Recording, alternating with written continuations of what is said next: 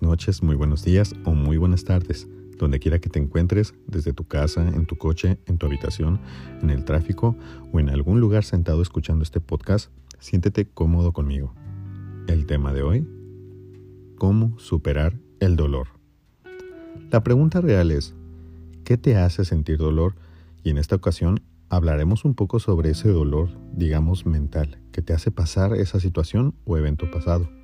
Mira, al finalizar este tema, quizás hayas podido encontrar una forma nueva de ver las cosas o quizás encontraste la manera de darte cuenta que no vale la pena de pensar en ello. Por eso y más que nada, hoy te voy a pedir que relajes tu mente y dejes que cualquier pensamiento que se intervenga solo lo dejes fluir. Tómalo como una especie de meditación, donde solo nos vamos a enfocar a ver que el presente puede ser aún mejor que el pasado antes éramos desconocedores de muchas cosas y es que seguimos aprendiendo. No podemos justificar todo lo que nos pasó con un simple ¿estarás mejor? Muchas veces necesitaremos de una ayuda interna de nosotros mismos. Y cuando nosotros nos podamos encontrar en ese camino, entonces el tiempo lo curará. Quizás ya me has escuchado hablar de esto, sobre que el tiempo lo cura todo, en otros podcasts. Pues mira, que te digo que no está bien sufrir todo el tiempo.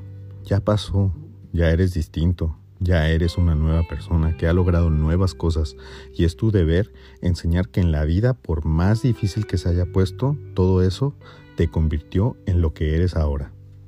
Hagamos un ejercicio, pero deberás de concentrarte y tener un lugar donde puedas estar cómodo, pues la finalidad de este ejercicio es que cuestiones el pasado y vivas el presente para darte el mejor futuro posible. Bien, comencemos. Siéntate y respira. Y ahora, pregúntate, ¿estuvo en mis manos aquella situación que me causó dolor? Tranquilo, no respondas rápido. En lo más mínimo, lo mejor, lo mejor que podamos hacer es pensarlo. Visualicemos una imagen de ti, donde tú eres la persona que cura todo tipo de problemas con solo decir que se arreglen. Solamente imaginemos. Muy bien, ahora continuemos. Pregúntate, ¿qué ejemplo eres para él? Para esa persona. ¿Qué ejemplo eres para ti como persona? A eso me refiero. A lo mejor puedes encontrar que no sabías o que lo que te pasó no estuvo en tus manos, pero no importa lo que haya sido, recuerda, siempre está la salida al final del pasillo. ¿Sabías que muchas personas sufrimos por causas o cosas de las cuales no teníamos la culpa? Pregúntate, ¿qué culpa tuviste tú de no haber sabido? Pudiste haberlo hecho mejor, claro, pero eso no pasó, pues la naturaleza de cuando vivimos cegados es errar y eso también es natural. Perdonarte a ti mismo puede ser una palabra muy difícil de entender, pero fácil de decir. Pregúntate ahora esto. ¿Has perdonado? ¿Perdonas porque es correcto y lo dicen o porque sabes que eso te libera de las cosas malas que suceden y atormentan tu culpa? El mal, recuerdo, siempre nos va a hacer daño y las noches de agonía siempre pueden pasar, pero lo más importante es cómo tú te sientas al final de eso. Te vas a sentir mejor perdonándote a ti mismo. No está mal que te sientas mal, pero si sabes que puedes hacer algo por ti como persona, ¿por qué no has actuado? No culpes a nadie, solo pregúntate, ¿qué cosas has tenido gracias a esto? ¿Quieres una vida distinta? Cerremos con una última pregunta. ¿Serías capaz de hacer sufrir a alguien? No, ¿verdad? Esa no es la naturaleza del ser humano. El vivir y el sobrevivir son cosas que nosotros tenemos por naturaleza, solo que a veces lastimamos sin darnos cuenta, por miedo, escasez u otras cosas que no podemos controlar. Entonces, si no eres capaz de lastimar, ¿por qué lo harías? ¿Verdad que no tiene sentido? Aquí lo más importante es que te des cuenta que no muchas cosas que nosotros pensamos que tenemos control, a veces simplemente no las tenemos o no logramos dominarlas al 100%. Lo importante es que comencemos paso a paso a reconocer quiénes somos, que podemos errar, que nos podemos equivocar, pero más que nada que nos podemos perdonar. Con esto finalizamos una retroinspección de nosotros mismos y nos preguntamos quiénes somos y quiénes seríamos si la vida no nos hubiera dejado esas experiencias o malos momentos. De nuevo te digo que no importa la situación de tu vida, de donde estés o cómo te encuentres, no podríamos ser quienes somos si no hubiéramos marcado esa parte de nosotros. Mira, tú que estás escuchando esto, a veces la gente dice cosas como, si por esta persona no me hubiera hecho esto, yo no hubiera dejado la carrera. O un ejemplo como, ojalá borrar esa parte mala donde me asaltaron. Mira que son ejemplos muy distintos y algo extremos, ¿no lo crees? Y mientras uno es más, más consecuente a lo que nosotros podemos controlar, en este caso una carrera es muy distinta a la otra situación.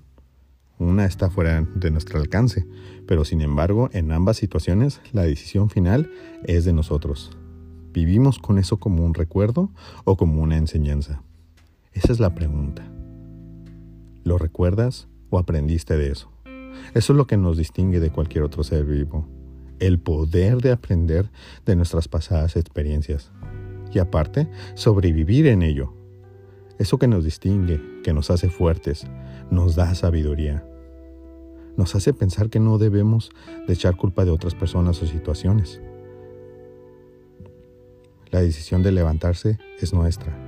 La decisión de seguir yendo a la escuela, a pesar de haber pasado por una mala experiencia, es nuestra. Debemos de tomar siempre el mejor camino. Los que sufren, hay de ellos, dice la parábola de un gran sabio, que ya conoces, por cierto, que recibirán consuelo. En fin, mi tema no es la religión, pero te puedes observar que, así como en la religión, en muchas distintas culturas, siempre tienen temas muy antiguos. Y cuando digo antiguos no me refiero a pasados de moda, pero te puedes preguntar, ¿por qué si siempre hemos sentido dolor desde hace mucho, por qué no hemos aprendido a superarlo? Pues la respuesta es fácil y compleja a la vez, y esto sucede porque a veces la decisión de sufrir se la dejamos a alguien más. Cosas como, hasta que él sufra como yo, entonces dejaré de sufrir por lo que me hizo. O hasta que el gobierno cambie su forma de tratar a los pobres, entonces dejarán de sufrir por el hombre. Qué interesante, ¿no? Es un tanto crudo, que a veces sabiendo que podemos avanzar, decidamos por quedarnos en el hueco y en vez de usar ese hueco como método de aprendizaje, usarlo como una forma de recibir o pedir consuelo. Y ojo, no estoy diciendo que esté mal que esperes de la gente algo a cambio. De hecho, no deberías de esperar de nada de la gente algo a cambio, pero lo que estoy diciéndote es que puedes depender de ti mismo por las oportunidades que te dé la vida. Incluso verás en tu vida ejemplos de personas fuertes que por más fuertes que son, decidieron de rendirse porque ante un dolor fuerte no quisieron avanzar porque saben que en el momento de crecer abandonan la zona que les daba un sentir. Creo firmemente que la capacidad mental que nos han heredado nuestros padres ha sido suficiente para poder no solo sobrevivir de pan y agua, pero para poder arreglar nuestras propias vidas cuestionando siempre las formas de las que nos valemos. Si sufres algún tipo de dolor, y no puedes dejarlo ir, respira. Toma los mejores pensamientos, aquellos que sí te den motivos buenos para pensar que las cosas valen la pena y que mucha gente te ve de lejos porque confían en ti.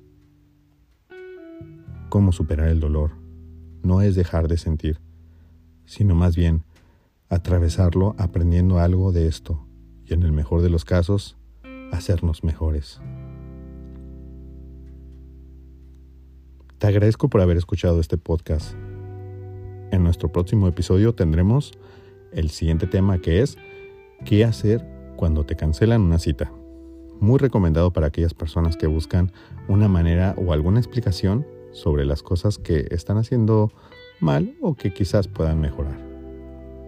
Si te ha gustado este tema, compártelo con alguien usando el botón de compartir con un amigo. Deja tu like o suscríbete a mis redes. Juntos podemos ayudarnos más de lo que crees. ¿Te gustaría un tema en específico o ayuda urgente personal? Contáctame en Instagram por mensaje directo como Sala Sprite o como Facebook como Coach Sala Sprite para agendar tu cita llamada. Hago sesiones personales disponibles a brevedad de un mensaje. Pregúntame en uno o dos párrafos esa inquietud o duda y recibe una respuesta detallada específica a tu situación. Atiendo en el orden y tiempo que van llegando, considerando primero aquellos que donan para esta obra. Te ha hablado un servidor y te deseo que tengas una linda y excelente noche. Adiós.